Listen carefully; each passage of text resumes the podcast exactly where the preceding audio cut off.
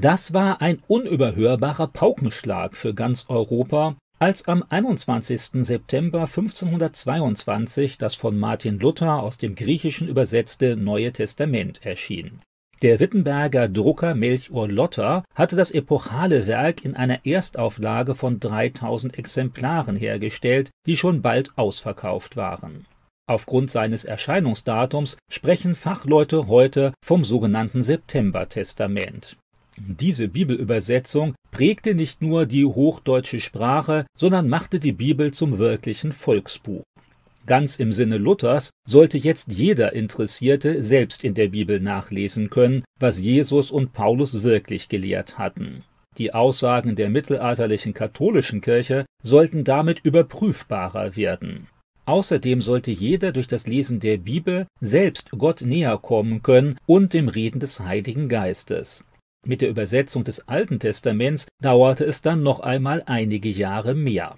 Nach intensiven Recherchen und stellenweise Gesprächen mit jüdischen Experten kam Luthers Übersetzung des Alten Testaments erst 1534 heraus. Weit wichtiger war es ihm eben, den Inhalt des Evangeliums, der Predigt Jesu und der Apostel möglichst schnell unter die Leute zu bringen. Martin Luther war nicht der Erste, der die Bibel ins Deutsche übersetzte. Bereits im vierten Jahrhundert hatte der Gotenmissionar Wulfila die Heilige Schrift in eine Art urdeutschen Dialekt übersetzt. Zahlreiche andere Theologen des Mittelalters übertrugen Teile der Bibel oder auch ihren ganzen Text ins Deutsche. Einerseits aber sahen viele Menschen keine besondere Notwendigkeit darin, das Wort Gottes in ihrer eigenen Sprache zu lesen, andererseits wurde der entsprechende Dialekt immer nur in einer bestimmten Gegend des Landes verstanden. Die Gelehrten ganz Europas lasen die Bibel gewöhnlich in Latein, das sie fließend beherrschten Außerdem entwickelte erst Johannes Gutenberg im 15. Jahrhundert den Buchdruck, der es ermöglichte, Bücher bezahlbarer und in größerer Zahl herzustellen. Bei Luthers Übersetzung des Neuen Testaments fielen gleich mehrere historisch günstige Faktoren zusammen. Außerdem war Luther ein genialer und sprachgewaltiger Übersetzer, dessen Formulierungen die deutsche Sprache und die Bibel für Jahrhunderte prägen sollten das Septembertestament Luthers war eine notwendige Folge der vorangegangenen Ereignisse der Reformation. Als katholischer Mönch und als Professor für Theologie an der Universität von Wittenberg hatte Luther lange mit den Traditionen und Überlieferungen der mittelalterlich-katholischen Kirche gerungen.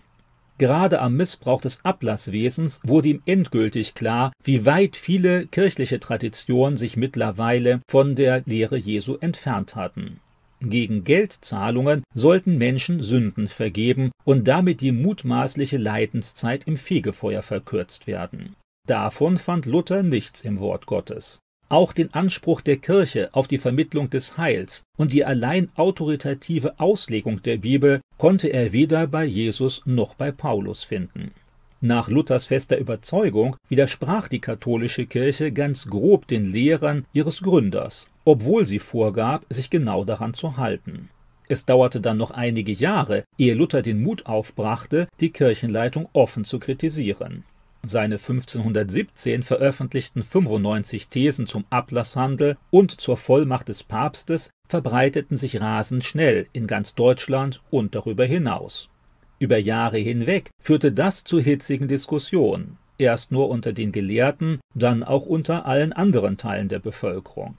Gerne hätte die Kirchenleitung diese Kritik unterdrückt. Doch Drohungen und Einschüchterungen fruchteten wenig. Ganz im Gegenteil fühlte Luther sich dadurch noch mehr in sein Bedenken bestätigt.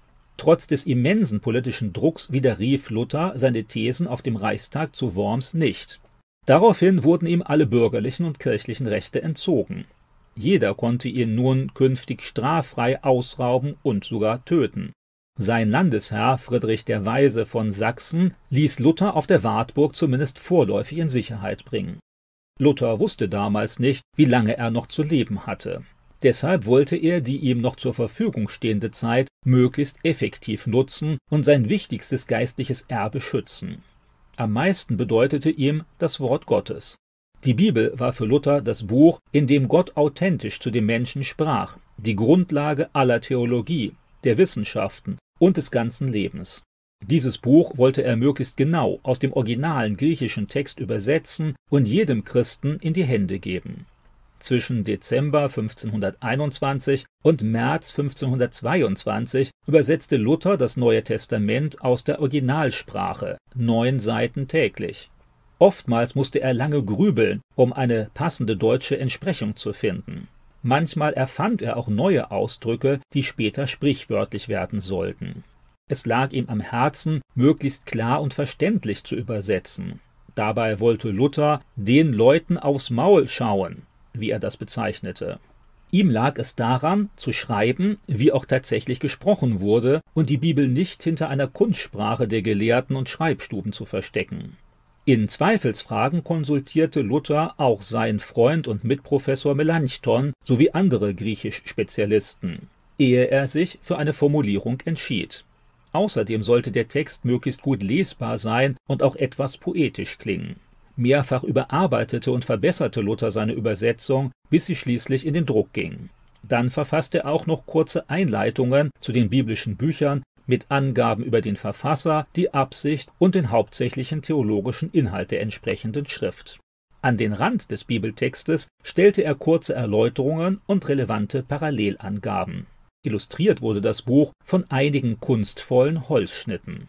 Das verlegerische Risiko des Drucks übernahmen zwei wohlhabende Wittenberger Bürger und persönliche Freunde Luthers, der Maler Lukas Kranach und der Goldschmied Christian Döring.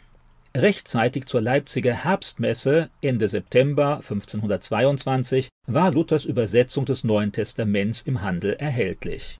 Obwohl die Ausgabe nicht ganz günstig war, im Schnitt kostete sie einen Gulden, den halben Monatslohn eines Handwerkers, war Luthers Neues Testament schon sehr bald ausverkauft. Bereits im Dezember 1522 wurde in Wittenberg eine zweite Auflage gedruckt.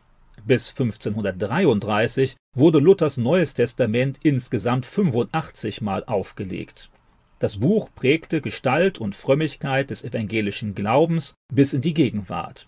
Seine Übersetzung wurde zum Maßstab für alle weiteren deutschen Bibelausgaben und zum festen Begleiter zahlloser Christen. Luthers Septembertestament gehört heute unangefochten zum UNESCO Weltdokumentenerbe